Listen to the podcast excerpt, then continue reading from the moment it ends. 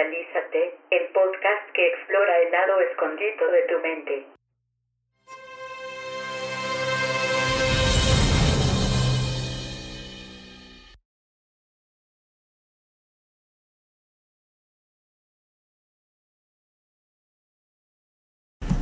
En esta época de elecciones, es bueno recordar que hay diferentes maneras de debatir un argumento y de estar en desacuerdo. Aristóteles solía decir que el hombre es un animal racional y a veces, cuando vemos a la gente pelearse en redes sociales, nos queda duda. Sin embargo, sabemos que somos seres racionales porque la otra persona puede ser persuadida con un buen argumento. Sin embargo, es muy difícil definir lo que es un buen argumento.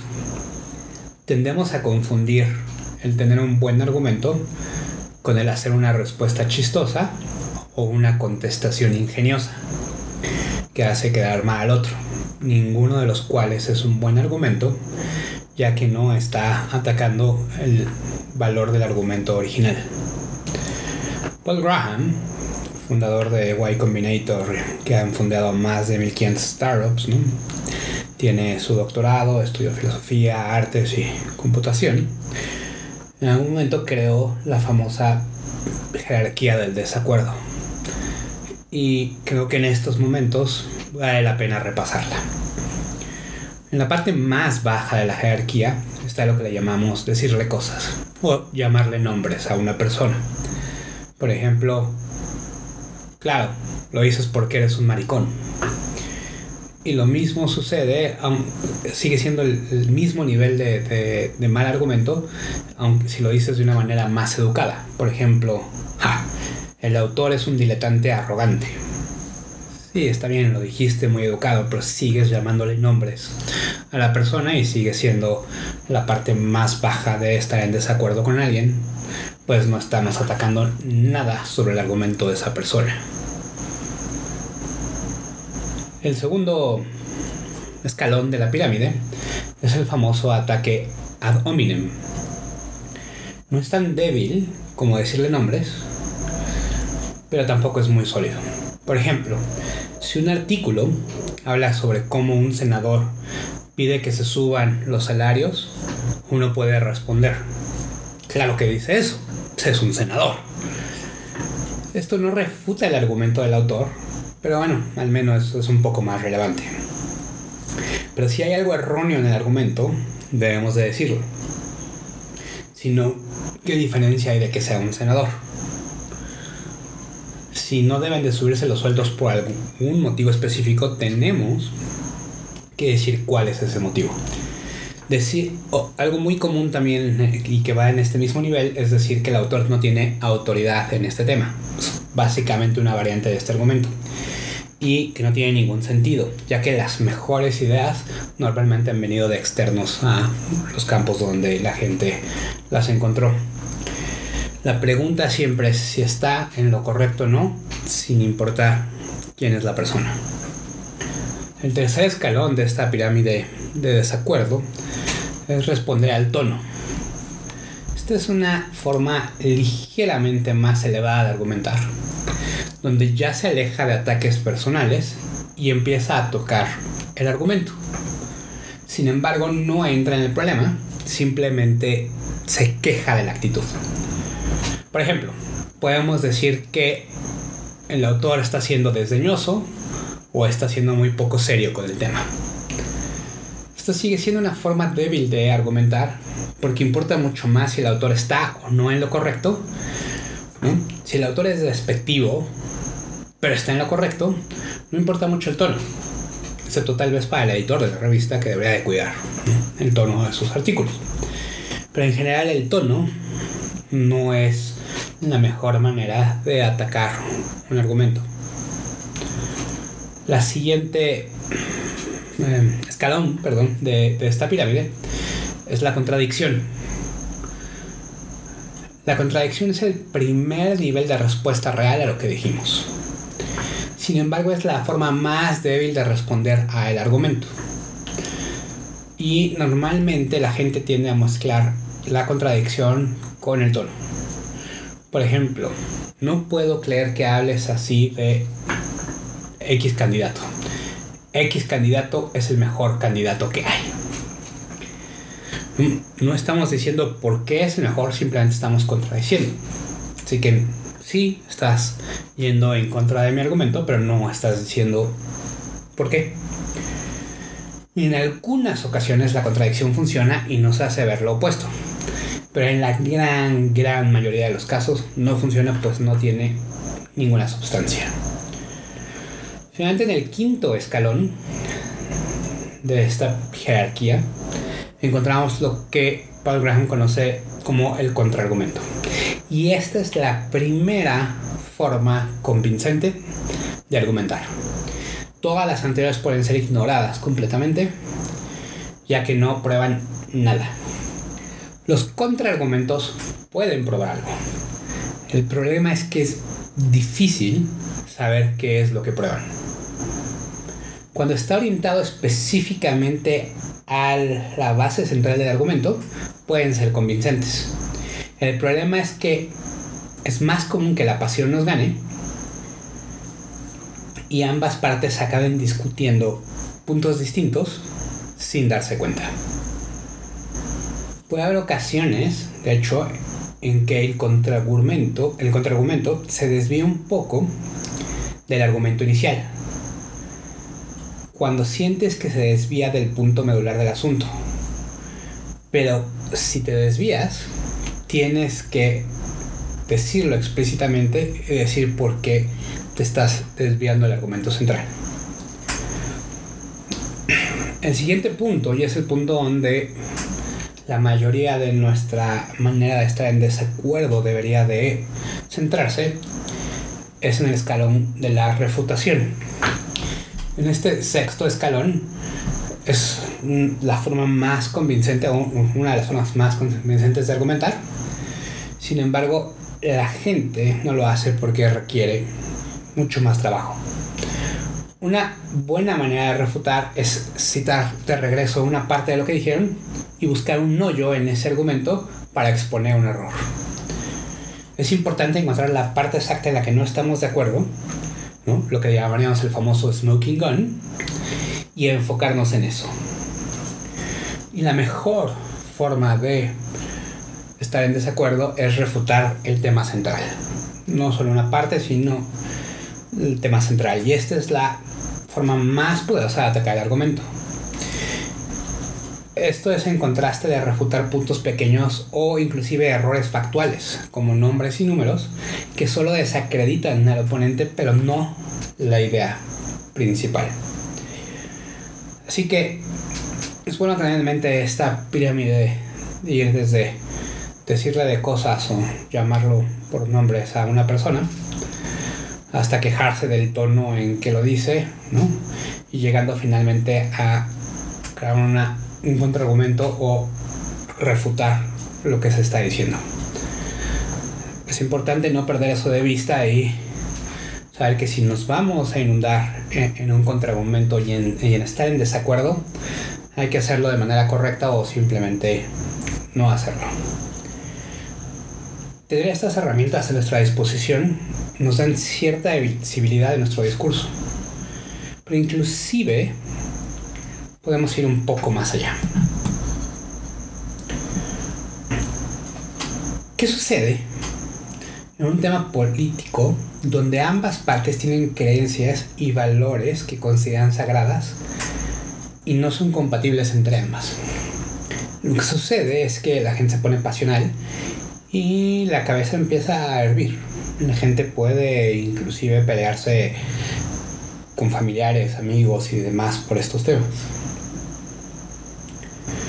Sin embargo, no debemos de perder de vista que al momento de tener una discusión sobre un tema, en ese momento estamos afirmando que lo queremos a través de hacer lo queremos hacer a través de la lógica y de la razón como comenta Steven Pinker. Now, as soon as we're having this conversation, uh, as long as we are trying to persuade one another of why you should do something or should believe something, you're already committed to reason. We're not engaged in a fist fight. We're not uh, bribing each other to believe something. We're trying to provide reasons. We're trying to persuade, to convince. As long as you're doing that in the first place, you're not hitting someone with a chair or putting a gun to their head or bribing them to believe something. You've lost any uh, uh, argument you have against reason. You've already signed on to reason, whether you like it or not. So the fact that we're having this conversation shows that we're committed to reason. That is the, uh, the starting point. Ok, entonces estamos de acuerdo en que a la hora de, de decidir discutir con alguien, sabemos que somos racionales y de alguna manera los dos estamos tratando de persuadir el uno al otro.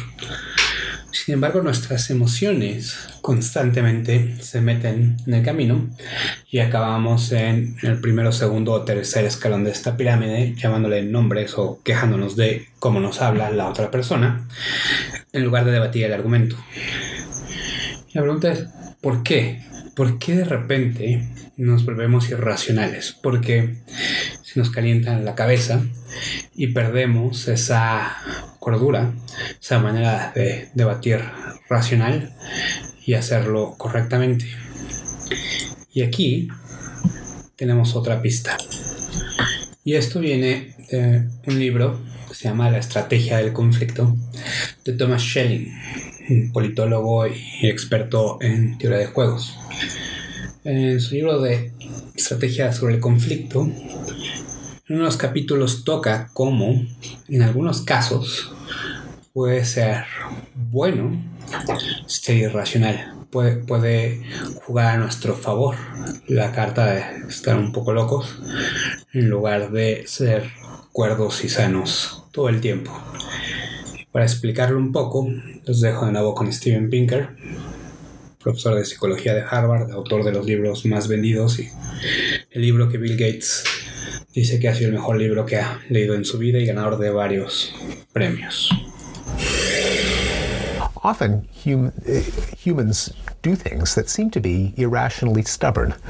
Uh, they um, they vow undying devotion to their friends. They uh, fight a duel or retaliate if they're insulted. They're hotheads, in other words. This is an example showing that it may not be irrational in some spheres of human life to be a hothead. To the, the hothead is the winner. This is also true in threats, for example. The problem with issuing a threat is someone calling your bluff. If they insult you or uh, invade your space or chat up your girlfriend, and you say, if you do something like that, uh, I'll beat you up, well, you could get hurt beating someone up. You might be better off just letting them have your, your lunch money or, or your girlfriend than getting killed in the process. The other person can anticipate that, and therefore they can uh, act with impunity. How do you defend yourself against that dynamic? Well, if you're such a hothead that it would be an intolerable insult if someone uh, took advantage of you and you had to retaliate, even if it did you harm in the long run, paradoxically, that might be the most effective deterrent. They can't call your bluff if it isn't a bluff. This is all from game theory. No psychologist ever thought that up, but it might offer an explanation as to why so many of our emotions seem to be passionate and irrational. There may be a method behind the madness. Ok, y entonces, ¿qué podemos hacer si la otra persona se empieza a calentar? Si la otra persona aparte es alguien que conocemos, alguien que queremos, alguien familiar, nuestro esposo, esposa, hijos, hermanos, amigos. Y la discusión se pone fuerte y caliente. Bueno, para esto, Dan Shapiro, fundador y director del negocio, de la Escuela de Negocios Internacionales de Harvard, tiene una idea. Y esta idea es tratar de escuchar a detalle la perspectiva del otro lado. No solo para, no solo para argumentar de regreso sus errores, sino para que se sientan escuchados. Y aunque suena fácil, esto es de las cosas más difíciles de hacer en el planeta si es que eres pasional acerca de un tema. Dan Shapiro.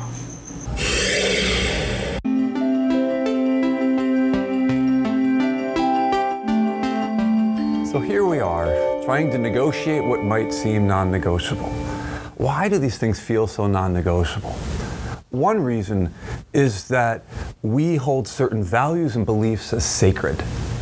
The other side holds alternative values and beliefs as sacred. And if my beliefs don't match up with yours, we have an impasse, we have gridlock. The question is can you get out of gridlock and how do you get out of gridlock? Is it true that you cannot negotiate the non negotiable? You can. The most powerful tool I know on how to negotiate the non negotiable is the power of appreciation. What I mean by that, it is the ability to deeply listen to the other side's perspective, not just so that you can argue back, but so that they feel heard. Now, this is the hardest thing to do in the world. If you're a strong Clintonite or Trumpite, to say, you know what, start by understanding that other side's perspective, you're going to look at me like you're crazy.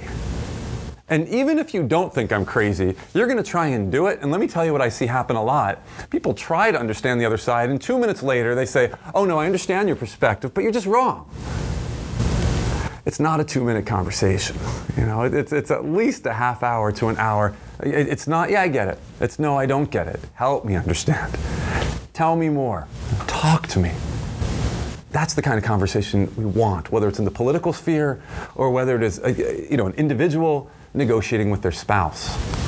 The moment anybody, with even the most sacred belief, starts to feel heard and valued, their arms are going to uncross they're going to lean forward and they're going to say, You get it. Now, the danger is they might then say, So why don't you come to my side? yeah. but, but that's okay. You've moved forward. They feel heard. The next most important piece then is to say, And just as you have your perspective, I have mine. I have my own sacred values. Would you be open to listening to me and to my perspective? Noten cómo aquí la estrategia es entiendo tu perspectiva. Pero no es entiendo tu perspectiva, pero estás equivocado. Que es como la mayoría de las conversaciones políticas suceden hoy en día. El clásico, sí está bien, ya te entendí, pero estás mal. La manera correcta no es usar el pero, sino y. Por ejemplo, entiendo tu perspectiva y veo el valor en lo que dices. Una vez que se sienten escuchados y entendidos, es más probable que te escuchen y empiecen a escuchar un poco de tu perspectiva. Y aquí nos da otro buen tip Dan Shapiro. Once the other side feels truly heard and, underst- and understood, now they're much more likely to listen to you. And you might start sharing you might start sharing a little bit about your own perspectives. And instead of saying, Do you get where I'm coming from? You can say, Am I ma- what do you hear me saying? And simply by asking that question, What do you hear me saying? it forces the other almost to empathize with your perspective, or at least to try and take that stance of understanding. Now, success for the other side is accurately reflecting back what you've said. Failure is a failure to actually have listened, which allows you to then correct. Cada lado tiene que luchar para entender la perspectiva del otro y que el otro se sienta escuchado y entendido. Cuando se calientan las cosas, en lugar de decir, no sabes de lo que hablas, no puedo creer que seas mi pariente, estás loco, y cosas similares, lo mejor es decir, ayúdame a entender más. Puede parecer débil, pero es lo más duro y difícil de hacer. Y es lo que más fácilmente va a detener ese carácter agresivo del otro lado. Y aquí lo más importante es dejar que toda esa energía negativa, toda esa agresión te pase de lado y solo enfócate en la base de su mensaje. No dejes que la actitud de confrontar y de agredir afecte tu argumento. Es lo más importante cuando estás atacando algo que define su identidad y sus valores. Cuando sus argumentos van de la mano con quiénes son y qué es lo que creen, las cosas siempre se van a calentar. Y otra herramienta útil que puedes utilizar aquí es pedir un consejo. The moment you find yourself in conflict with the other side, don't entrench yourself in your position.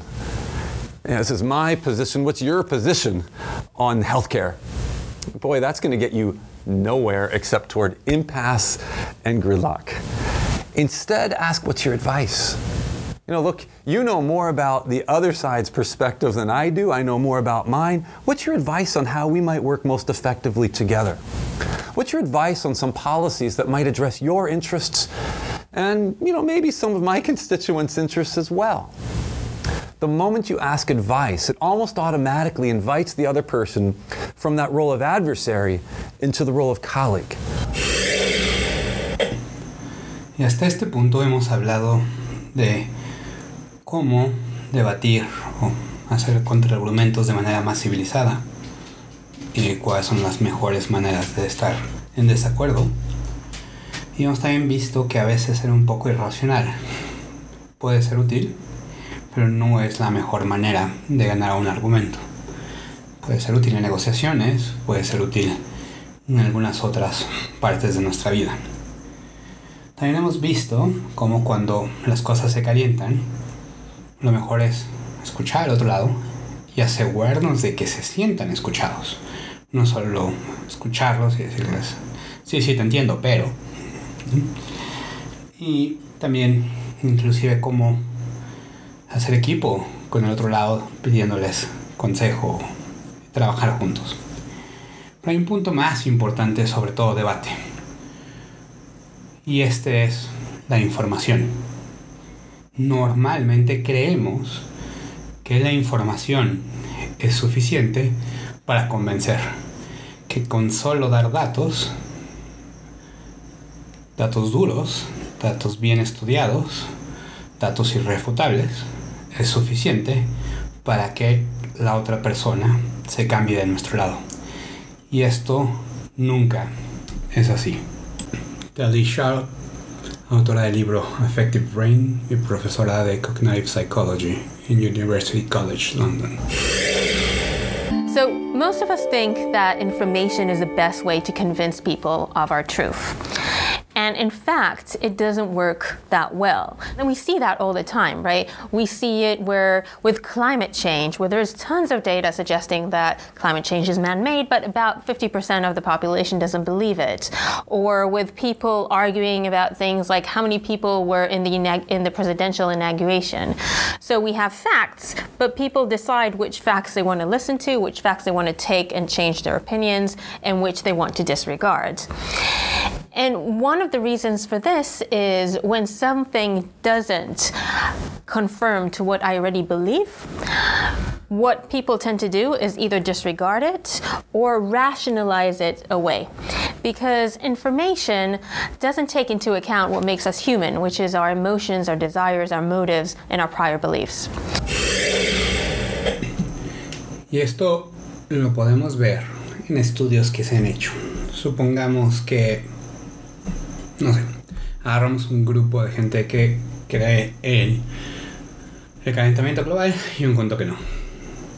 De estos dos grupos les damos a la mitad de cada grupo unos un estudio que confirma y asevera que se va a volver más complejo el calentamiento global y a la otra mitad del grupo le damos unos estudios que dicen que de hecho los científicos se equivocaron y creen que no es tan grave como eh, pensábamos en un inicio. ¿Qué sucede?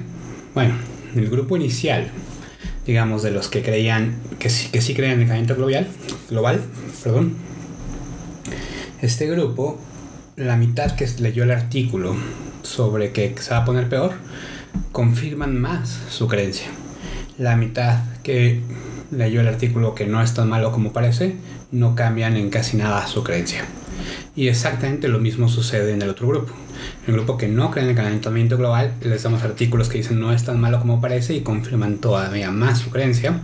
Mientras que al grupo que le damos el estudio que dice que si se va a poner peor, no cambia en nada su creencia. Y esto es porque los datos no son suficientes para cambiar nuestra mente. Y hay un estudio específicamente del laboratorio de Talishau que es muy interesante. Dejaré que ella los cuente. So the question is what's happening inside our brain that causes this? And in one study, my colleagues and I um, scanned brain activity of two people who were interacting. And what we found was when those two people agreed on a question that we gave them, the brain was really encoding what the other person was saying, the details that they gave. But when the two people disagreed, it looked metaphorically as if the brain was switching off and not encoding what the other person was saying. And as a result, when the two agreed, they became even more confident. But when they disagreed, there wasn't much of a change in their confidence in their own view. Ahora, ustedes pensarían que entre más inteligente es una persona, más probable es que asimile estos números y eh, mueva un poquito su posición en donde está en el argumento. Sin embargo, lo que ha mostrado estudios como Kahan y sus colegas de Yale es que entre más inteligente es alguien, más probable es de que manipule los números a su favor. Uno de los estudios que hicieron fue sobre el control de armas y les dieron varios datos y se dieron cuenta que aquellos que eran más eh, inteligentes eh, eran mucho mejor manipulando los datos a su favor de manera que se conformaran con las creencias que ya tenían, ya sea a favor o en contra del control de armas. Así que lo que parece es que la gente la gente inteligente tiende a usar su inteligencia para reafirmar lo que ya cree y no para asimilar los datos y estudiarlos de la manera correcta. Entonces, si no podemos ganar con datos, ¿cómo es que podemos convencer a los otros de brincarse a nuestro lado? Bueno, aparte de las ideas que ya nos dio Dan Shapiro de la Universidad de Harvard, hay una segunda opción, que es encontrar un punto en común. Por ejemplo, sobre la vacunación. Ha habido muchos discursos de que es mala y puede producir autismo en países como Estados Unidos. Y cuando son confrontados con datos de duros de que no es cierto, no hay estudios que demuestren que esto sea cierto, la gente no cambia su creencia. Pero cuando dicen, ok, eh, pero mira, si vacunamos contra, digamos, la polio, esto es lo que la polio parece, les enseñan fotos de la polio, les enseñan cómo han cambiado los números de la polio en el mundo en los últimos 100 años, ¿no? Qué tan grave es, qué, qué tan peligroso es para sus hijos, etc. Y cuando recuerdan que lo que los dos buscan es la salud y el bienestar de sus hijos, es mucho más probable que la gente cambie de opinión y no contra confrontarlos con datos sobre si causa o no autismo, sino sobre el beneficio real que va a tener a largo plazo esa vacuna. Dale Shabot. And they highlighted that and didn't necessarily go on to discuss autism. And that had a much better outcome. Um, the parents were much more likely to say, yes, we are going to vaccinate our kids. So the lesson here is that we need to find the common motives. The common motives in this case was the health of the children, right? Not necessarily going back to the, the thing that they were arguing about, that they disagreed about. Así que bueno, ustedes serán los jueces de qué los convence, qué no los convence, quién es un mejor candidato, quién no lo es, si es bueno vacunar, si no lo es. Todos estos puntos al final quien decide es cada uno de ustedes. Pero a la hora de argumentar, recuerden revisar esta jerarquía de cómo está el desacuerdo y recuerden escuchar al otro lado, tratar de ponerse de su lado y encontrar un punto en común donde los dos al final están buscando lo mismo. Si de alguna manera eh, estamos discutiendo sobre política, los dos que estemos discutiendo lo que buscamos es el bienestar primero para nosotros y después para nuestra familia y finalmente para el país. Ese punto en común es más importante que el resto de la discusión acalorada. Espero que les haya sido útil y los veo en el próximo episodio.